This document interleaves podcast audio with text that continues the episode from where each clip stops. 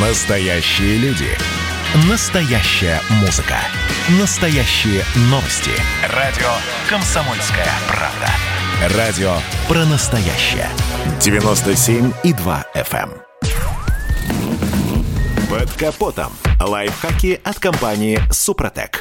С вами Кирилл Манжула. Здравия желаю.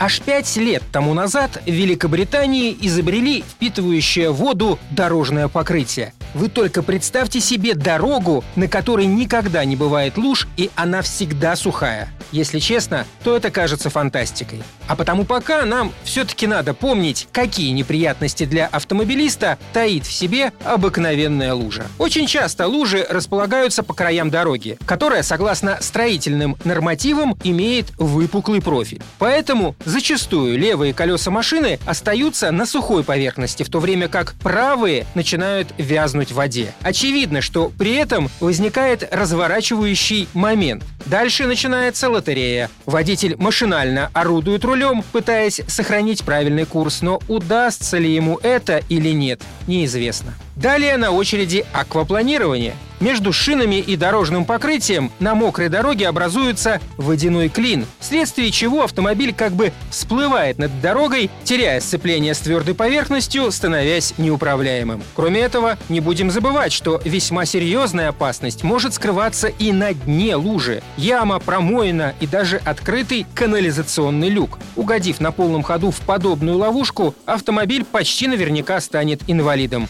Где вода, там и гипотетический гидроудар. А это гарантированный капремонт двигателя. Ведь вода практически несжимаемая жидкость. Достаточно ей угодить внутрь цилиндров, как при первом же такте сжатия поршень мгновенно останавливается, как при ударе о бетон. Гнутся шатуны, обрываются шпильки, деформируется коленчатый вал и так далее. Но, возможно, самые незащищенные от воздействия воды детали – это тормозные колодки. Поэтому не забывайте после проезда лужи подсушить колодки несколько раз, прижав тормозную педаль. И последнее – об электричестве. При попадании воды внутрь моторного отсека может отказать что угодно. Так, генератор и стартер, искупавшись в воде, способны спровоцировать замыкание. А система зажигания в мокром виде почти сразу же откажется работать. Все высоковольтные импульсы начнут утекать куда-то на массу. На этом пока все. С вами был Кирилл Манжула. Слушайте рубрику «Под капотом» и программу «Мой автомобиль» в подкастах на нашем сайте и в мобильном приложении «Радио Комсомольская правда», а в эфире с понедельника по четверг в 7 утра.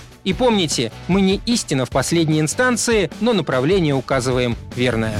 Спонсор программы ООО «НПТК Супротек». Под капотом. Лайфхаки от компании «Супротек».